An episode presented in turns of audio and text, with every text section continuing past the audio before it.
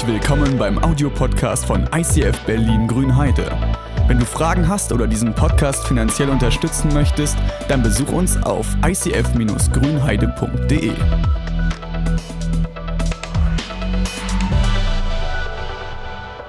Wir schreiben das Jahr 165 nach Christus. Die römische Armee kommt gerade wieder nach Rom zurück. Sie haben einen großen Feldzug im Osten gemacht und sie waren siegreich. Die beiden Kaiser Lucius Verus und Marcus Aurelius lassen sich in den Straßen Roms feiern. Aber es gibt auch schon die ersten Gerüchte, die sich in der Stadt verbreiten, nämlich dass einige Soldaten es nicht nach Hause geschafft haben. Die sind unterwegs gestorben an einer seltenen, unbekannten neuen Krankheit. Und es kommt, wie es kommen muss. Auch in Rom infizieren sich die ersten Menschen. Und plötzlich werden überall im ganzen römischen Reich Menschen krank und sterben an dieser neuen Krankheit. Sie bekommen Ausschlag, Husten, Fieber. Sie müssen brechen und keiner weiß so genau, wo diese Krankheit herkommt. Aber überall infizieren sich Menschen und sie stecken sich an und man merkt, es kommt durch den persönlichen Kontakt. Und deshalb starten die Römer das größte Social Distancing Programm der damaligen Zeit und Panik breitet sich aus. Die Menschen schließen sich zu Hause ein, die reichen Menschen fliehen raus aufs Land, schließen sich ein in ihren Landhäusern. Die Ärzte geben auf, fliehen aus der Stadt, weil sie sehen, wie, wie tödlich diese Krankheit ist. Und die Menschen, die lassen sogar ihre Kinder zurück, die lassen ihre Eltern zurück. Man distanziert sich, man hält sich fern von dieser Krankheit, so gut wie es nur geht. Die Menschen resignieren, sie werden rücksichtslos, sie lassen alles stehen und liegen, um einfach nur nicht krank zu werden. Viele wenden sich auch an den römischen Arzt, der sehr bekannt war zu der damaligen Zeit, der heißt Galen. Und sie fragen ihn, was können wir tun? Und er weiß es auch nicht. Und er flieht aufs Land, damit auch er nicht krank wird. Angeblich haben ihm das die Götter befohlen.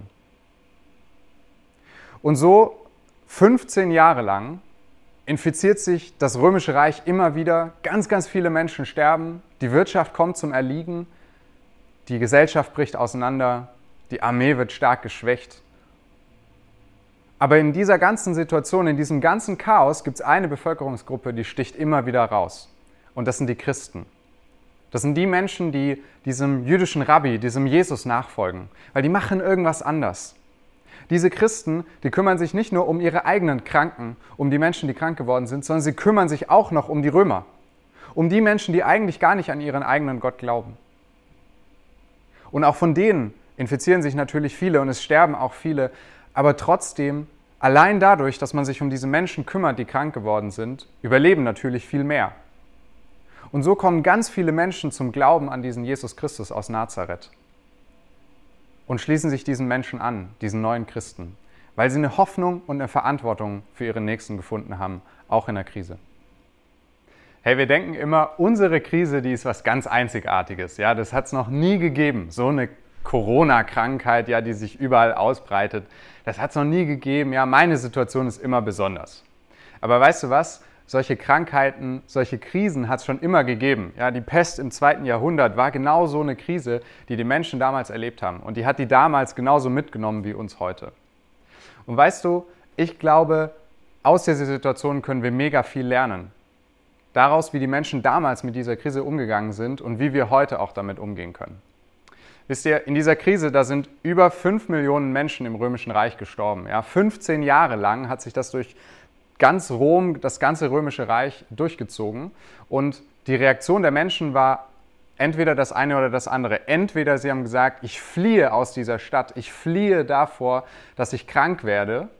Oder ich kümmere mich um die Menschen. Ich kümmere mich um die Menschen, die krank geworden sind und ich, ich trage meinen Teil dazu bei, dass wir als Gesellschaft das irgendwie überleben. Und weißt du was? Ich kann den Römern überhaupt gar keinen Vorwurf machen, weil es war total nachvollziehbar, es war total logisch, rational, dass man flieht. Ja?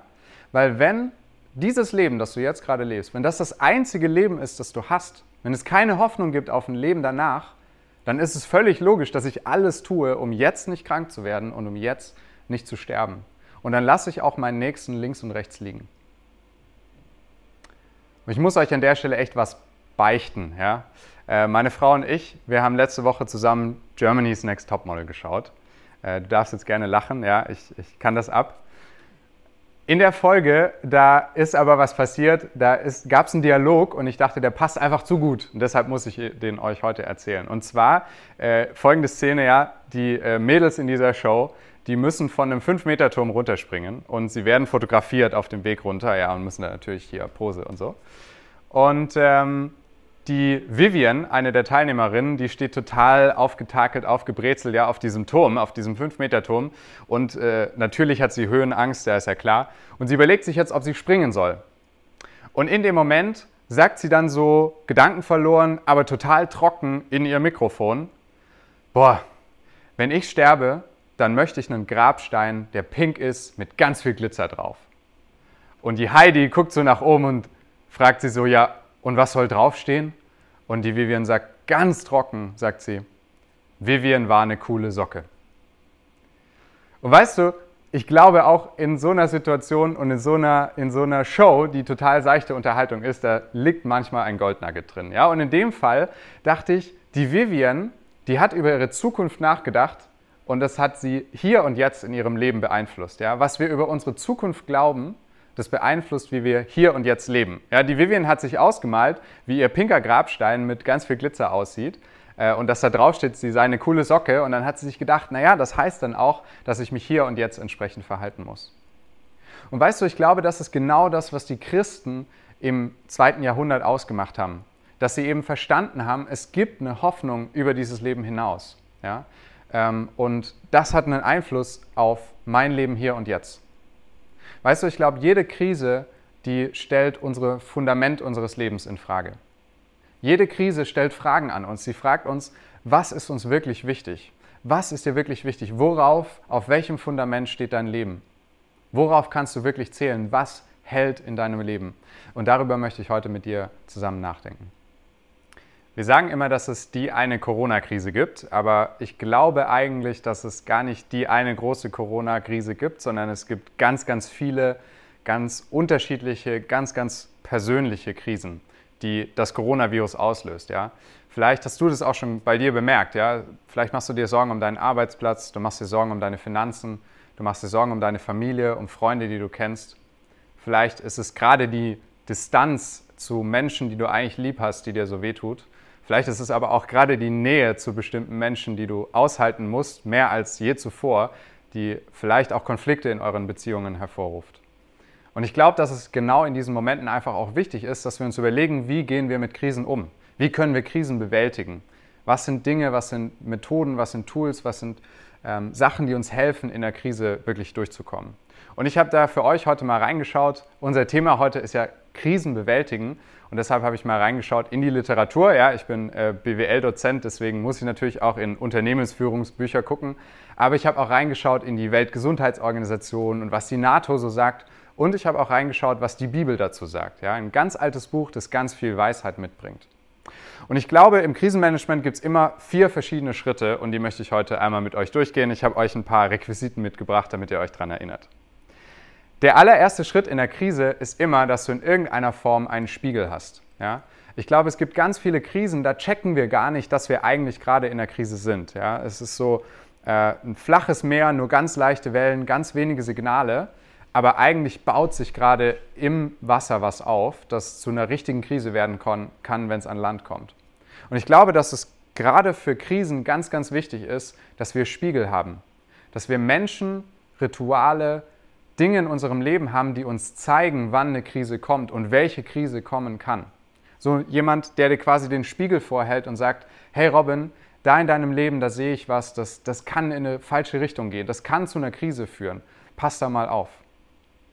Und deshalb die ganz konkrete Frage auch an dich, in den Krisen, wo du vielleicht für anfällig bist, was sind Spiegel? Wer sind Menschen in deinem Leben, die wirklich das Recht haben, in dein Leben reinzusprechen? Wer sind Menschen, denen du aufmerksam, ehrlich zuhörst und denen du auch erlaubst, in dein Leben reinzusprechen und zu sagen, hey, da läuft vielleicht was schief, schau da mal bitte genauer hin. Die erste Phase des Krisenmanagements ist immer Erkenntnis, dass wir uns ehrlich gegenüber sind und auf Krisen achten und vorausschauend agieren.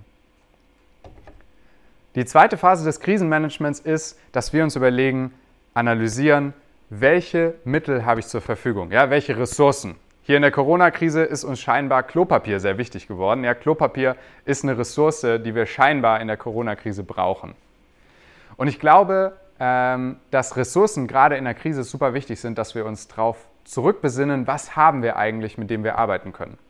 Meine Frau ist in der sozialen Arbeit tätig und die spricht ganz oft von Ressourcen, die ihre Mütter haben, ja, mit denen sie arbeitet. Ressourcen. Das können die Mütter sein, das können die Eltern der Mütter sein, das können äh, Geschwister sein, das können andere Freunde im Umkreis sein. Menschen, die einfach Halt geben, Menschen, die einen positiven Einfluss haben. Es können aber auch Rituale sein, Verhaltensweisen, die Menschen helfen, Ruhe zu bewahren und in der Krise nicht auszurasten, sondern sich auf die wichtigen Dinge in ihrem Leben zu konzentrieren. Und deshalb auch wieder meine Frage an dich, in der Krise, in der du vielleicht drin steckst, was ist dein Klopapier? Ja? Was sind deine Ressourcen? Was sind die Menschen, die mit dir mitgehen durch diese Krise? Was sind Rituale, die du dir vielleicht angeeignet hast, dass du morgens zum Beispiel die Bibel liest, dass du abends ein Gebet sprichst und deine Sorgen bei Gott ablädst? Was sind Dinge, die dir in der Krise helfen, wirklich zu analysieren, was habe ich, was mir hilft? Der dritte Schritt, das sind ganz konkrete Schritte zu gehen. Umsetzung, ja, den mögen wir BWLer besonders. Wir bauen Konzepte und dann setzen wir Dinge um. Und äh, ich glaube, gerade in der Krise ist es super wichtig, dass wir uns auf Dinge besinnen, die besonders einfach umzusetzen sind. Ja, wir BWLer nennen das Low-Hanging Fruits, niedrig hängende Früchte, so wie Erdbeeren hier. Ja? Dinge, die man sofort umsetzen kann, die eigentlich nur kleine Schritte sind, die aber schon einen großen Effekt haben können. Ja? Und ich glaube, dass das besonders wichtig ist, dass wir mit den einfachen Dingen anfangen, die uns aus einer Krise raus helfen können. Zum Beispiel, dass wir einfach mal ehrlich gegenüber jemandem sind und sagen, ich brauche da jetzt Hilfe. Aber natürlich gibt es auch Kokosnüsse in unserem Leben. Ja? Es gibt auch Früchte, die sind nicht so klein und süß wie Erdbeeren, sondern es gibt Früchte, da muss man die Palme hochklettern, da muss man die runterholen, die sind nicht so einfach aufzumachen. Und auch an denen ist es wichtig, dass wir dranbleiben. Deswegen der dritte Schritt, umsetzen, machen. Und der letzte Schritt im Krisenmanagement ist eigentlich immer Ausdauer, Durchhaltevermögen. Ja? Wir dürfen nicht bei diesen einfachen Schritten stehen bleiben, sondern wir müssen dranbleiben. Wir diskutieren jetzt ja auch schon seit Wochen irgendwie Öffnung und wieder äh, Rück, Rücknahme des Lockdowns. Ja? Und ich weiß, dass diese Diskussionen auch mega wichtig sind, aber es braucht auch Ausdauer, es braucht Durchhaltevermögen. Es braucht es, dass wir einfach dranbleiben und sagen, jawohl, das, was ich mir vorgenommen habe, das ziehe ich jetzt auch durch. Wenn man sich dann so diesen Kreislauf anschaut, ja, von ich erkenne zuerst, da ist eine Krise, ähm, ich überlege mir, welche Ressourcen habe ich, um mit dieser Krise umzugehen, was sind ganz konkrete Schritte, die ich machen kann und ich brauche Ausdauer und Durchhaltevermögen, dann ist aber eine große Erkenntnis des Krisenmanagements auch immer, nach der Krise ist vor der Krise. Ja. Ich muss mich immer darauf einstellen, dass das nächste kommen kann. Und ich weiß, das ist manchmal eine pessimistische Aussage und eine komische Lebenshaltung, aber ich möchte diese Fragen, falls du dich gerade nicht so fühlst, als ob du in einer Krise steckst, einfach mitgeben. Vielleicht bereitet dich das auch auf deine nächste Krise vor. Und ich glaube, mit diesen Elementen, mit diesen Tools, ja, da kannst du auch was mit anfangen, auch wenn du gar nicht wirklich Christ bist und auch wenn du gar nicht an Jesus und an Gott glaubst. Das sind Dinge, die helfen dir einfach unabhängig vom Glauben. Aber ich habe in meinem Leben erlebt und im Leben von vielen anderen Menschen auch, es gibt Krisen, da reichen diese Dinge einfach nicht mehr aus. Es gibt, es gibt Krisen, da hilft es nicht, dass wir einfach unser Haus so stabil wie möglich gebaut haben und dass unsere Fenster dicht sind und unsere Dachziegel halten, sondern es gibt so Krisen, die greifen unsere Fundamente an. Und da ist die Frage, worauf steht unser Haus eigentlich? Was hält mich eigentlich wirklich? Jesus, der hat seinen Jüngern oft Geschichten erzählt, um ihnen gewisse Dinge einfach klar zu machen. Und eine der Geschichten, die er erzählt hat, ich glaube, die helfen uns genau bei dieser Frage, was ist ein Fundament in unserem Leben? Und zwar ist es eine Geschichte von zwei Männern und jeder von den beiden baut ein Haus. Ja? Der eine, das war vermutlich ein Schwabe, so wie ich, der hat sich nämlich ganz gut überlegt, wo er sein Häusle hinbaut. Ja, schaffe, schaffe, Häuslebauer. Und der Schwabe hat sich gedacht, ich suche mir den besten Platz aus, um ein Haus zu bauen. Ich schaue, dass es felsiger Grund ist, dass es wirklich hält, ja, und dann ähm, hole ich mir einen Architekten dazu und ich baue das ganz stabil aufeinander auf. Und der andere, das war vermutlich ein Typ aus Florida, ja, und der hat sich einfach nur gedacht, pff, Strand, ja, Ausblick geht über alles. Ich baue mein Haus einfach direkt aus Holz, wie es ist, baue ich direkt auf den Strand drauf, wird schon halten. Ja. Und es kommt natürlich, wie es kommen muss, ja, ein Sturm kommt auf, das Häusle vom Schwab bleibt stande und das andere Haus, das wird einfach nur vom Sturm weggeweht. Und weißt du, ich glaube, das ist genau die Frage, die uns auch Krisen einfach stellen. Worauf steht dein Haus? Was ist dieser felsige Grund? Was ist das stabile Fundament, auf dem unser Leben gebaut werden soll? Ich glaube, was wir in der Krise besonders brauchen, ist Frieden. Frieden, diese Ruhe in dir selbst, dass du weißt, es wird gut. Dass du weißt, ich schaffe das hier durch. Und dass du weißt, ich bin nicht alleine. Und weißt du was? Jesus hat uns genau das versprochen. Johannes war einer der Leute, die mit Jesus unterwegs waren. Und er schreibt auf, was Jesus gesagt hat. Und er schreibt die folgenden drei Verse in Kapitel 16, Vers 33 auf. Er schreibt, das habe ich euch gesagt, damit ihr bei mir Frieden habt. Jesus sagt uns zu, ihr habt bei mir Frieden. In dieser Welt müsst ihr Leid und Schmerz aushalten, aber verliert nicht den Mut, ich habe diese Welt besiegt. Verliert nicht den Mut, ja? ich habe diese Welt besiegt. Und ich finde das so klasse, weil Jesus ist total realistisch. Ja? Er, ist, er schaut auf die Situation und sagt, hey, ich verspreche dir nichts Falsches. Wenn du mir nachfolgst, dann wird es weiterhin auch Leid und Schmerzen geben. Ich weiß, dass die nächste Krise kommen wird. Aber du darfst Mut haben. Ich bin bei dir. Ich habe die Welt besiegt. Weißt du, Jesus sagt, ich selbst bin dir vorausgegangen. Ich habe das schon durchgemacht, was du jetzt durchmachen wirst. Jesus hat für uns Schmerzen und Leid erfahren, die wir nie im Leben uns vorstellen können. Er ist uns vorausgegangen. Er hat all das schon erlebt, wo wir durchgehen. Und er sagt, du darfst Mut haben. Ich bin bei dir. Und ich, Jesus, möchte dir meinen Frieden schenken. Ich möchte, dass du meinen Frieden in deiner Krise erlebst. Ich möchte, dass du dein Fundament auf mich baust. Und dann wird dein Haus auch stehen bleiben, wenn der Sturm kommt. Und das war genau das, was die Christen damals von den Römern unterschieden hat. Die Römer, die hatten keine Hoffnung auf ein zukünftiges Leben. Die hatten keinen Jesus, kein Fundament in ihrem Leben, das ihnen gesagt hat, hey, bleib standhaft, hab Mut. Es gibt jemanden, der diese Welt, diesen Tod, diesen Schmerz, dieses Leid besiegt hat, der mit dir durchgeht. Die Christen hatten das, die hatten genau diese Hoffnung auf einen Jesus, der Gottes Sohn ist, der für sie durch alles durchgegangen ist und sie retten wird. Und das ist auch eine Hoffnung und ein Mut, den ich uns heute zusprechen möchte, der uns heute zur Verfügung steht. Dass Jesus sagt, ich möchte dein Fundament sein. Ich möchte dir Frieden schenken. Ich möchte dir Mut und Hoffnung schenken in der Krise, durch die du gehst. Johannes hat später in seinem Leben noch einen weiteren Brief geschrieben. Er hat nicht nur den Bericht über Jesus geschrieben, sondern auch noch einen Brief, den er an die ersten Christen schreibt. Einen Brief, den er an Christen und Kirchen schreibt, die in ganz, ganz besonders schlimmen Krisen drin waren. Und zwar, ihr habt schon gehört, Armut, Krankheit, Pest, aber auch Verfolgung. Die ersten Christen, die ersten Kirchen wurden von den Römern verfolgt, sie wurden unterdrückt, sie wurden getötet, umgebracht, eingesperrt. Alles wurde getan, damit sich dieser Glaube an diesen Jesus nicht weiter ausbreitet. Die ersten Krisen, die ersten Christen waren in richtig krassen Krisen drin. Die sind durch Dinge durchgegangen, die können du und ich uns gar nicht vorstellen. Und für genau diese Christen schreibt jetzt der Johannes seinen Brief. Und er schreibt einen Brief über die Vision, über die Hoffnung, die Christen über das Leben hinaus haben. Und er beschreibt, wie es sein wird am Ende der Zeit, wenn Gott wiederkommt. Und ich möchte euch das einfach vorlesen aus der Offenbarung Kapitel 21, die Verse 1 bis 7. Danach sah ich einen neuen Himmel und eine neue Erde. Der frühere Himmel und die frühere Erde waren vergangen, auch das Meer gab es nicht mehr.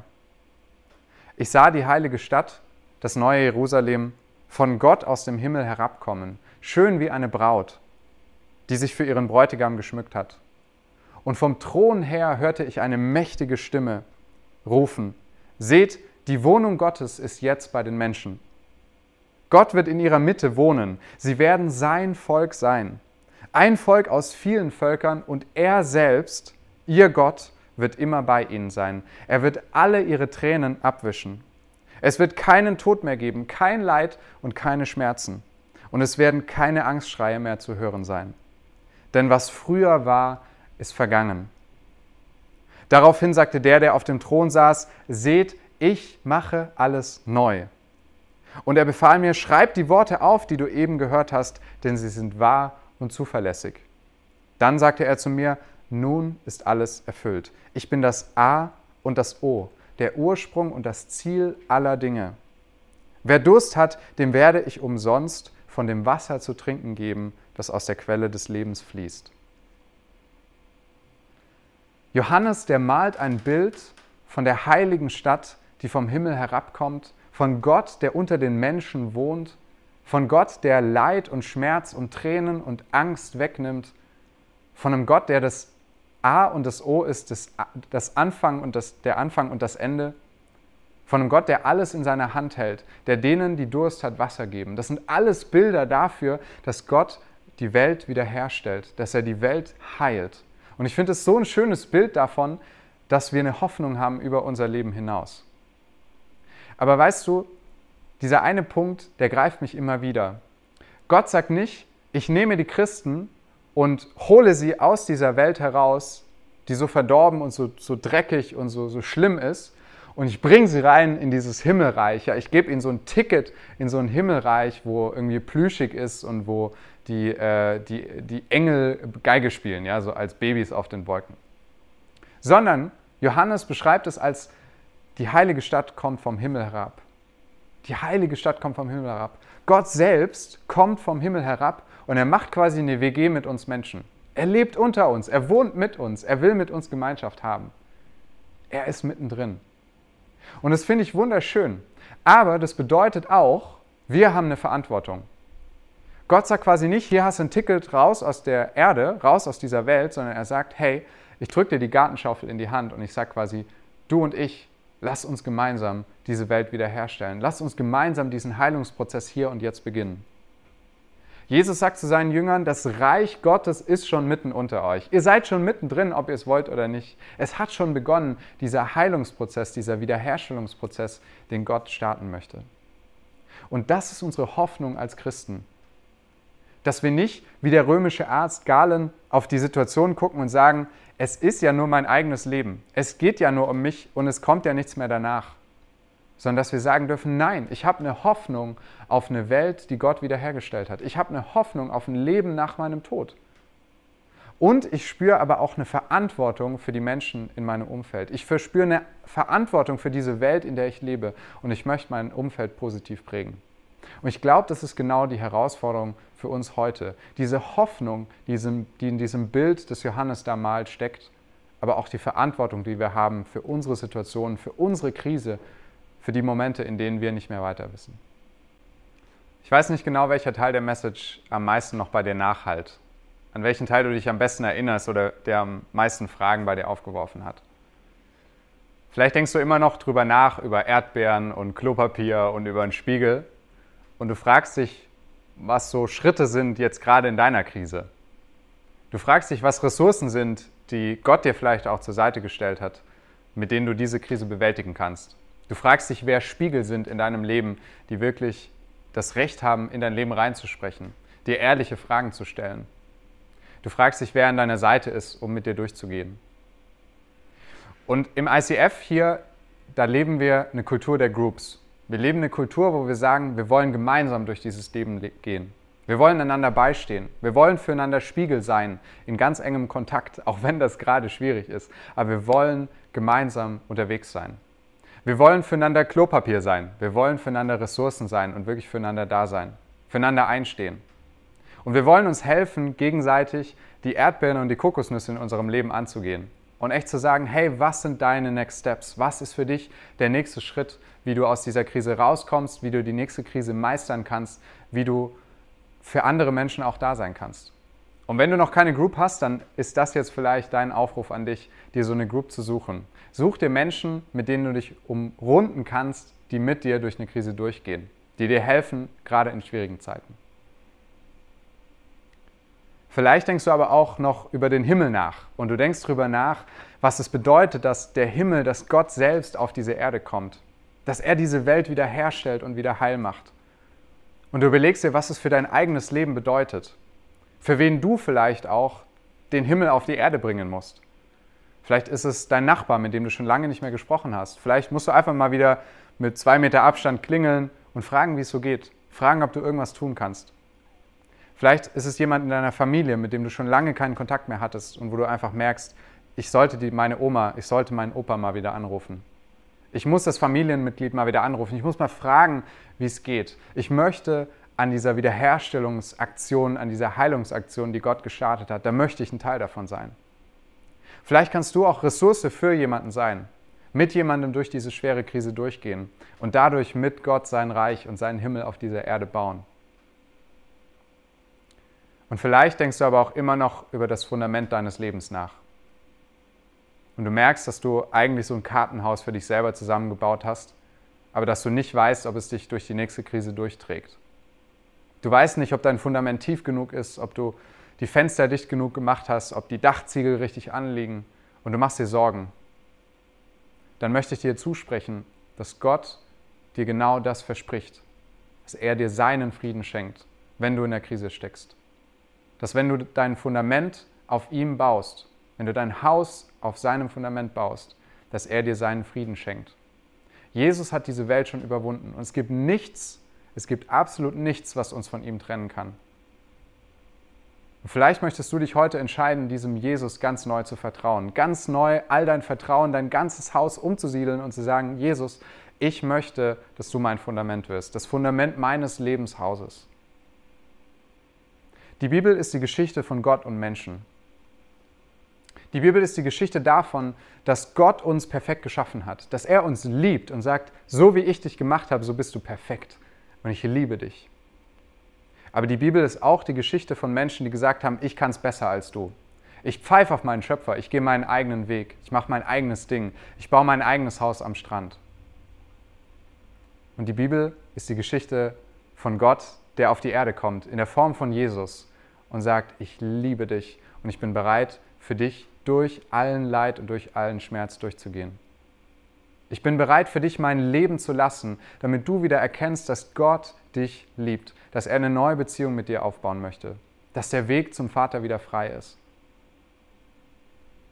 Und die Bibel ist die Geschichte von einem Anker der Hoffnung, die wir alle haben.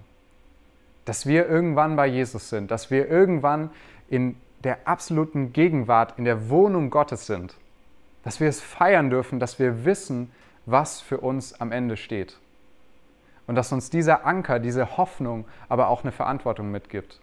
Dass wir diese Welt gestalten und dass wir diese Hoffnung, die Gott uns gibt, auch raustragen in die Welt.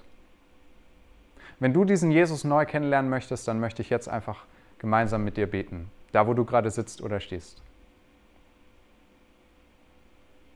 Papa, ich danke dir für diese Message heute. Ich danke dir für deine Worte, die heute noch sprechen zu uns.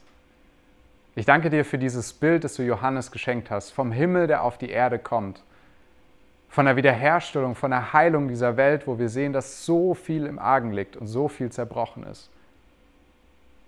Ich danke dir, Herr, für das Bild, das du, Jesus, uns schenkst, dass du unser Frieden sein möchtest, unsere Ruhe im Sturm, dass du derjenige bist, der uns zuspricht, dass wir Mut haben dürfen, dass du mit uns durch diese Krise durchgehst. Bei allem, was uns gerade Sorgen bereitet, bei allem, was uns gerade den Mut nimmt, möchte ich dich einfach bitten, Papa, dass du uns neu deinen Frieden schenkst. Und ich möchte dich bitten, Herr, für die Menschen, die jetzt sich neu entschlossen haben, ihr Fundament auf dir zu bauen, ihr Haus auf deinem Fundament zu bauen, ihr Leben ganz neu auf dich auszurichten. Ich möchte dich bitten, Papa, dass du sie erfüllst, dass du ihnen begegnest mit deiner Gegenwart jetzt gerade in diesem Moment. Dass sie wissen dürfen, dass sie bei dir geliebt sind, dass du sie in deinen Händen hältst, dass nichts sie jemals von deiner Liebe trennen kann. So danken wir dir, Herr, für deine Hoffnung, die du uns schenkst, immer wieder neu, gerade auch in Krisenzeiten. Danke, dass du uns Menschen um uns herum stellst, die mit uns durch Krisen gehen und dass wir eine Hoffnung haben, die über allem steht, dass du, Jesus, uns liebst und dass nichts uns von dir trennen kann. Amen.